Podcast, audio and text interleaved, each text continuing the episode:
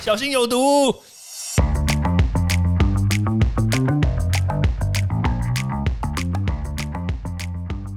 毒物去除了，人就健康了。欢迎来到昭明威的毒物教室。Hello，大家好。我相信你们打开冰箱，一定常常会看到冰箱里面塞了一大堆药吧？有可能那个冰箱不是你的，但是话说回来，父母亲的冰箱很有可能都有这样子的东西。如果你父母亲没有这种东西，我相信你阿公阿妈的冰箱里面一定有很多的药，对不对？好啦，但是我们就很。其实我就很好奇，你知道吗？为什么要把药放到冰箱里面去？你你不会有这样的疑问吗？这是一个都市传说，你不知道吗？药一定要放冰箱，但是哦，你去医院，你去药局，你看他们那些药，有哪一个药是放冰箱的？你告诉我，没有，你知道吗？药基本上来说，它其实不需要冷藏，而且冷藏说实在话会有几个缺点，你知道吗？就是说。你知道药分成药丸、还有胶囊、还有药粉跟药水这四种嘛？对不对？很多人会觉得说，哎，我药没有吃完，我打开了，然后那当然就是要把它冰起来嘛，对不对？那当然还有一个药膏啦，我刚刚忘了讲药膏。对，但是基本上来说，假设药膏跟药水好了，你怎么可能一次把这个整条药膏挤完？你要涂香港脚，你有这么多香港脚需要涂吗？不可能嘛，你不可能把整条用完嘛，对啊。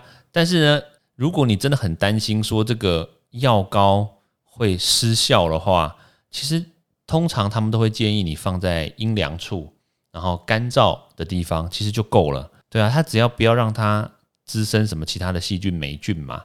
那你既然是那种撩霉书这一种，它怎么还会长霉菌啊？你是在想什么？哎，怎么这样讲呢？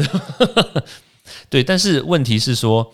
那你看那个退烧药，有些是那个，或者是那种祛痰的、化痰的那种，用喝的那种红红的那种药水，可能很多人就会觉得说啊，我喝过啦，对不对？那那我怕它又会怎么样啊？所以一定要冰起来。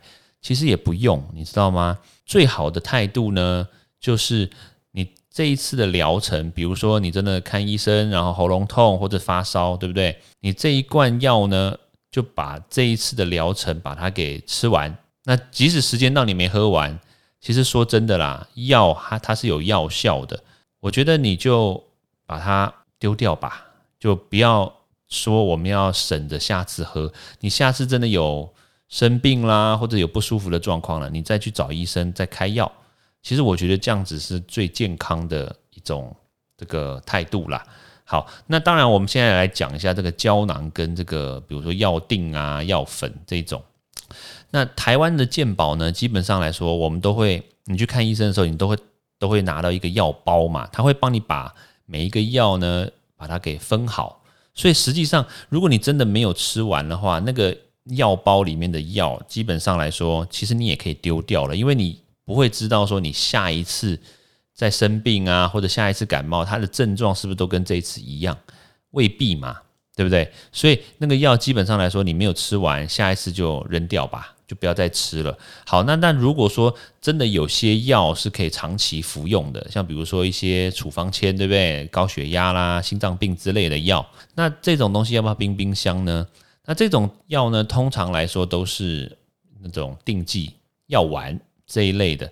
那这一类的东西嘞，那如果它冰冰箱的话，那会有一个问题就是。它可能真的会发霉，因为那个药丸上面呢，它可能有一些赋形剂，它帮助这个药丸、这个药锭啊，把它弄成这个聚合成这个锭嘛，打锭的时候把它聚合起来，那里面可能会添加一些，比如说那个淀粉糊精啦，可能会添加一些这种本来食品等级的这种化学物质在里面，那本来就是可以吃的，那所以这些东西霉菌就很喜欢。那霉菌会长在什么地方呢？刚好就是。凉快，而且又是潮湿的地方嘛，所以你说冰箱不是他们最喜欢的地方吗？那当然是啊，所以我才会说，这个所有的药呢，都是建议要放在这个阴凉然后干燥的地方，对，这样子是最好的。但所以就是因为这样子呢，所以有很多的药，它放在冰箱里面，然后拿出来，哇，上面长的，就是仔细看哦，上面会长的这种黑点，那种就是发霉，对，所以所以。在这种情况下呢，我会建议大家，就是不要把这种长期服用的处方签的药呢放到冰箱里面去保存，这样子反而会当你在吃药的时候，又同时吃了其他的怪怪的东西进来。但是有一种药是我强烈建议你一定要把它放到冰箱的，就是它是蛋白质用药。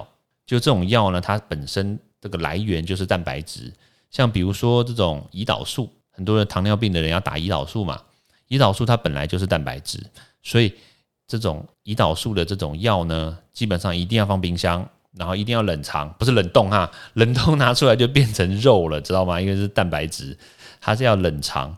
然后拿出来再冰冰的就要赶快施打，对。然后那另还有另外一种就是这个眼睛的用药，涂眼睛的。那不管涂眼睛的涂内还涂外用滴的，其实建议大家都是要用冰，因为它里面有一些这种生长因子，然后还有一些这种这种可以帮助眼睛润滑的这些物质。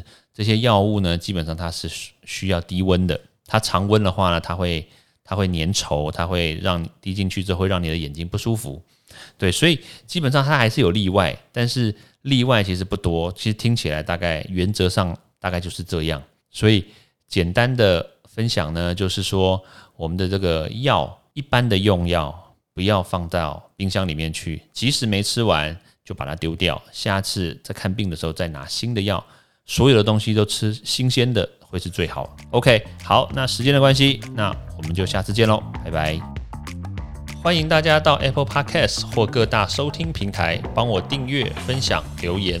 有任何问题或想知道的内容，也欢迎大家来找我讨论哦。